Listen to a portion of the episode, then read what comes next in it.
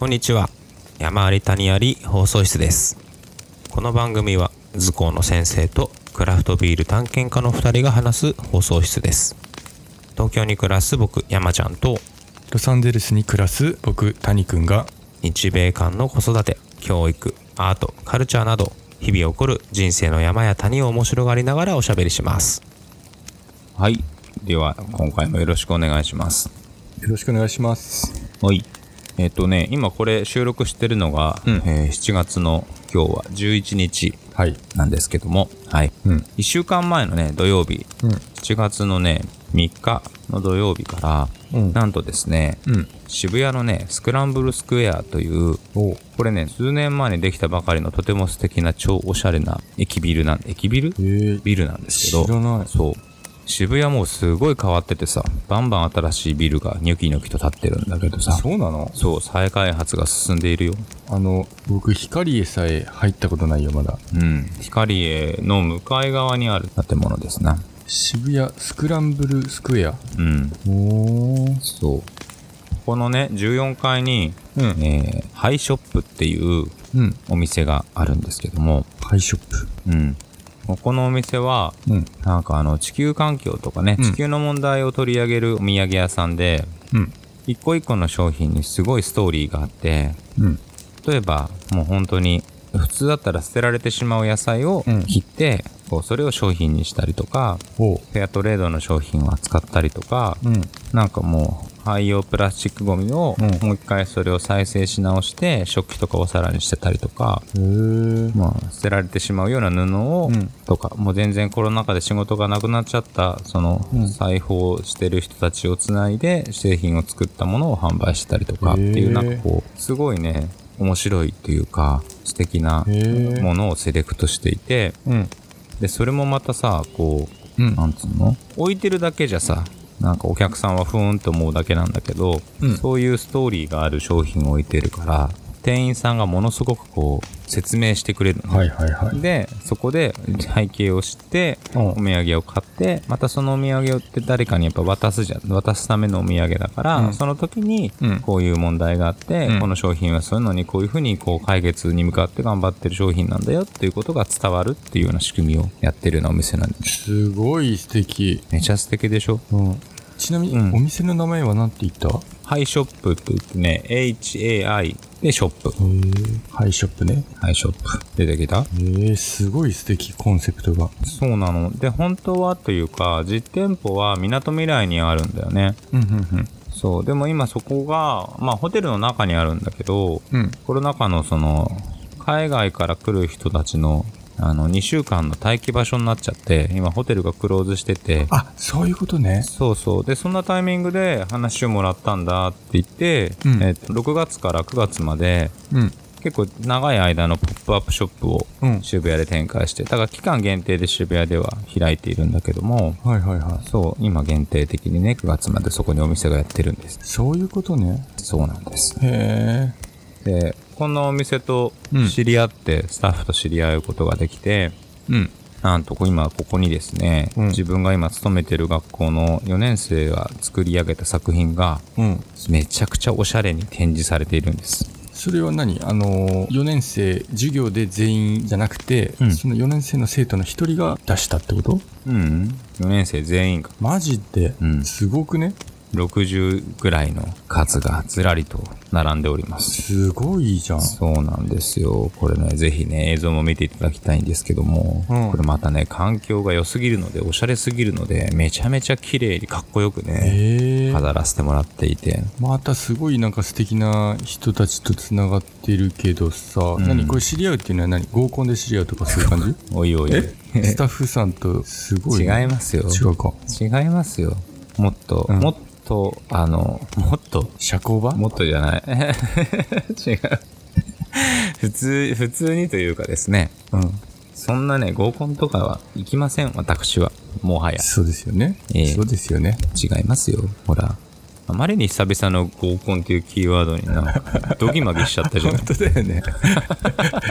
なんかすごい昔話みたいな感じだ今やんのかな、それ。確かにそう。それはね、知り合ったのは、あのー同じ職場のおうあの、横浜出身の、うん。あの、まあ、先生というか、同僚がいて、あーその人がもうね、繋がってて、で、絶対面白いから、山内さん、うん相性いいと思うから、紹介するよって言っておー、紹介してくれたのがきっかけだったんですね。素敵な出会いですね。うん。で、これ、今ね、商品を、あの、そこに並べている、作品を並べてるのは、うん。展示してるだけじゃなくて、実は販売もしていて、すげえ。そう、お客さんが値段を決めるっていう仕組みで、お販売をしてるんです。じゃあもう、あの、商品自体にプライスタグとかはもう一切ない。そう。もう、でまあ、売りたくない子もいるから、非売品かっていう、いずれかの表記がしてあって、へえ。そう。ちちなみにどういう商品を置いてんのこれはですね、うんあの、また、制作は、ん。えっと、全部ね、あの、廃材、お捨てられてしまうものを使っていて、うん。これも、そういった、あの、ものを分解して、うん。あの、集めて、うん。再利用するっていうのを仕事にしている、うんモノファクトリーっていう会社とうん連携してて、モノファクトリーさんってん、前回さ、ポッドキャストの、なんだ、SDGs の回で出てきたね。はああ、そうそうそう。今回そことも繋がっててい、はいはうん。で、そこの材料をまた使いながら、い。うん。要はその、捨てられてしまうものを、もうちょっとまた価値を作り直すとうか、ん。もうね、やっぱり物の最終形は埋められてしまうことなんだよねって言って、不燃ゴミのね。だからその埋められてしまうまでの物の寿命を、こう、いかに伸ばせるかみたいなところも、今回もキーワードにして、そういうことか。作ったっていう感じなんですね。なるほど。まあ、循環して、まあ、土に戻るにしても、うんその、サイクルを長くすることで、そうそうそうそうってことだね。うん、だからあー今回ねもうこのままだったら捨てられてしまったりするものをうん。組み合わせて、まあ、作品を作っておさらにそれをお店に置くさらにそれを販売することによって誰かが大事になってうん家に飾ってくれたりね、したらうん。もっとこれが捨てられずに寿命が伸びるよねみたいなそういう流れですね。すごいね。なんかそういううん時代的にさ、日本とか、まあ、アメリカもそうだし、世界的にそういう時代になってるね。うん、もうなってるう、ねエ。コとか、物を大切にみたいなね。うん、大量生産、大量消費じゃないよ、そうもう、時代は。いかにね、うん、今あるものをどういうふうに使い続けていったり、ね、作り直していったりっていうことができるかっていうことなんだろうな。本当だよね。だってもう言ったらさ、一通りもうみんなさ、物は揃ってるじゃん。持ってるじゃん。うん。うんまあ、あとほんと贅沢品なだけじゃんそ。うなんだよね。で、もう昔の世代の人たちはさ、本当に、うん、まあ、もう本当世代が違うから考え方も違うしさ、うん、今の若い子たちって、とりあえず物はもうあるからさ、うん、違うとこに価値を見出してるよね。うん。あともう環境だよね、やっぱり。うん環境は配慮しないとあれだよね。ほんとそうなんだよね。 SDGs のあうんの、回でもすごい勉強になりました、私は。 いやいやいや、 俺も一緒に学んでるからね。そう、第7話、僕らのポッドキャスト第7話で、うん。 SDGs とはっていうね、あの、うん僕らが子供たちと一緒に考えるべき地球環境問題っていうね、うんエピソードがあるんだけど、うん。これすごい周りから評判いいです。本当ですかありがとうございます。めちゃくちゃこういうのをシェアしたいって言ってきたかへーら、シェアしてくださ いって。ありがとうございますですね。はいそう。なんか結局そこはね、一つのキーワードになるかなとは思ってるんだけども、なんかこれ、うん。すごい変なこだわりがあって、うん。なんか今回のその取り組みも、うん。 SDGs をうん。学ぶための授業としてはあんまり考えてないんだよね。はい。なんか、それよりも、やっぱり楽しいとか、うん。作ってて嬉しいとか、うん。誰かのためにうん。作りたいとか、自分のために作りたいとか、そのうん気持ちはい。を十分に発揮してあげたいっていう思いの方が強いかな。ちょっと何その先生としての模範解答みたいな。かっこいいでしょかっこよすぎない か今。ちょっと今、博士太郎流れてませんか流れてますもうそのうち情熱大陸いつでも準備はできてるんですけど。いや、なんか山ちゃん出そうだな。なんかいや出ないよ。出るでしょ、その、あんまりメガネ だもん。出るよ、それだからは。これ、じゃあこれ取ったら出れないってことか。いやいやいや、いや、なんか、なんか今いいよ。なんかそのかっこいいセリフがね、かっこいいなんかちょっと、本当にもしかしたらあるかもって思ったよ。 本当に。じゃあちょっと今のとこだけ焚き火のあの、サウンドトラックからちょっと、あの、クラシックみたいなのに変えていただけると。そうだね。5秒ぐらいだったら問題な いよね、多分。著作権的に。博士さん、僕博士太郎大好きなんで、ちょっと5秒だけ使わせてもらいましょうって。そう、でもなんかそこはすごいね、こだわりがうんあるんだよね。うん。でなんか SDGs の授業やってるんですねとか言われると、ちょっとなんかね、ちょっともやっとする。え、そういうわけじゃないって思いながら、でも変に噛みつくのも違うから、はははとか言うんだけど。でもなんとなくわかる。ちょっと意識高い系の人ですね、みたいな。そう、なんかね、そんな思われる感じでしそうなんかょ。ねそう、そう、なんつうんだろうね。わかるそうなんか型、型みたいな。SDGs の授業みたいな。な誰かに型をはめられると、まあそう受け取ってもらうのは全然自由なんだけど、うんそういうんじゃないんだよね、みたいわ かる。すごい伝わってるよ、今。あの、山ちゃんの気持ちは。な。ああ、嬉しいな。僕もすごいあんまり好きじゃないんだけどさそういうものってさ、うんほんとさ誰にも言わずにさ自分でさうん例えばゴミを拾うとかさ、ん人に言うことじゃないじゃん、うんうん、うん。今日私はゴミを拾いましたとかツイートすることじゃないじゃんうん。自分一人の問題だけどうん。なんかさそういうエコをやってる人かっこいいみたいなファッション感覚でなっちゃうじゃんああー、そうだね。ルール的に。うんうんうんうん。そういう風に僕 SDGs なんでとか自分から言う言葉じゃないしみたいなそうね。それはあるね。あとなんかその結果的にさ、その、なんかその SDGs の授業みたいにしちゃうと、うんそういうことが子供に伝わったか否かみたいなところが、なんかうん、価値判断みたいなのに入ってきちゃうんだけど、うんね、別にそれはさ、なんか結果的にうん受け取ってくれればいいし、おね、違うところに興味が、もしかしたら自分が作って物を売るっていうところに、うん興味が関心が一個たって別にそれは構わないし、うんなんかね作るっていうことにこう軸足を置きながらいろんな世界にこうアクセスできるようなうんなんかそういう授業でいいんじゃないかなね、SDGs って言ったらもう SDGs のことを最終的にはよく分かんないとダメみたいになっちゃうじゃん、それは素晴らしいよでもなんか本当にね僕もそんな考えをね最近してて例えばこの僕らのそのポッドキャスト、うんポッドキャストなんかいいコンテンツを配信しないといけないってなるとつまんないけど、うんうんうんなんかこれをツールとして手段としてやってることで、いろんな発想が生まれてくるじゃん、うんそうだね一個前の収録でもそうだったけど子供の時の自分をちょっとね紐を解いて、はいはいはい、今のはい、自分とつながるとかあんのかなとかさ、うんポッドキャストやんない時そんな考えしないしねそうだねおコナちゃんが今マイだいクをぶだいぶ迫ってきました ね今山ちゃんの可愛い愛犬がマイクの前にいますふんふん今マイクが鼻息を取ったかない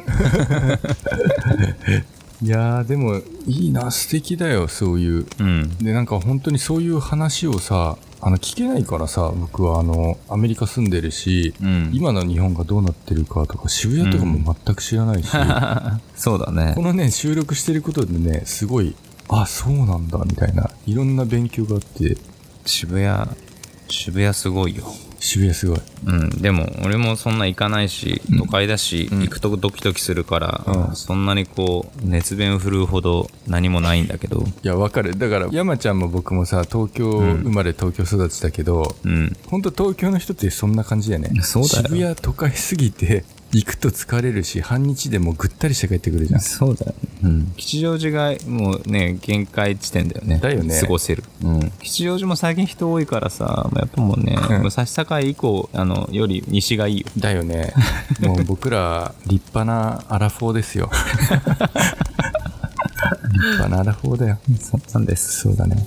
うんまあ、そんなわけで、はいあのもしこれを聞いて、うんいつこれがまたアップされるかわかんないですけど、うんきっとまだね9月まで、うんあのやってるので、うんあのぜひこれを聞いてなぬと思って渋谷に行ける方は、うんぜひ渋谷スクランブルスクエアの14階ハイショップに足を運んでいただきですねはいこれかと思っていただけると嬉しいですこれ山ちゃんノートとかでも紹介してんのかなあノートでも紹介してるよお山ちゃんのノート、うんはい山ちゃんのブログは、はいえーこのエピソードの説明欄にはい URL を貼ります、ありがとうございます、はいはいちなみにねまだ行けてないんだけどそのハイショップがある14階は、うん渋谷スカイって言って、うんそこのビルの屋上に出る展望台の入り口になってまして、今さこのね、うん Google の画像検索で見てたのよ、そのビルをうんね、うんうんうんうん一番上がさすごいじゃんなんかでしょそこってことそこですよそう星野源が「あの紅白歌合戦」でステージで歌ったり本当にいろんなミュージシャンもライブをね、そのテレビ中継でやったりそうなんだ。してる場所だし、夜景も多分素敵なんだろうし、日中昼間行ってもいいんだろうし。その高層ビルの屋上がさ、なんか芝生があってさ、うんなんか天空の城ラピュタみたいな、なんかジブリみたいな感じになってるよね。そうなの、行きたいんだよね。でもなんかね、こう、なんかその仕事の関係で何度も行ってるんだけどさ、うん。ね一人で行くのもなーと思って、まだ行ってないんだけど。だからその、エヴァンゲリオン見たり中森くん、あの、僕らの 高校の同級生って言って くれる。渋谷でエヴァンゲリオン見て、で、二人で、あの、その、屋上のとこで、まったりしてるよじゃん。二人ともお酒飲めないんだから。そカフェオレでも飲んでなさいよ。そうだけど、中森くんと二人でエヴァ帰りに渋谷スカイでカフェオレって、すごい気持ち悪いな。で、夜の上映見ちゃったもんだから、カフェオレ飲んで寝れなくなるっていうね。そこまでが、あれですよ。山ちゃんの一日。気持ち悪いな。ぜひちょっとこれもレポートしてきてよ。僕だってこのスクランブルスクエアなんか知らなかったよ、これ。そうだよね。今日収録しなければ。はいはいはい。じゃあ渋谷スカイに、中森とは行かないけど、もうんいずれ行ったらお伝えしますね。そうだね。はいもう僕は浦島太郎みたいになってるからさ、渋谷八甲前集合ってもうおっさんみたいな感じになっちゃってるかもしれ なそいね。んなことないんじゃないのそんなことないそかん。なことないんじゃないかな。ないかないか。ないけど、そう、でも、街が変わっていくのは面白いので、またなんか発見したら、ご報告いたします。 OK です。はい。ありがとうございます。はい。では今日はそんなお店の宣伝と、その商品ができるまでのストーリーをご紹介いたしました。というわけで、こんなとこでいいでしょうか。はい。はい。では今回はここまででありがとうございました。ありがとうございました。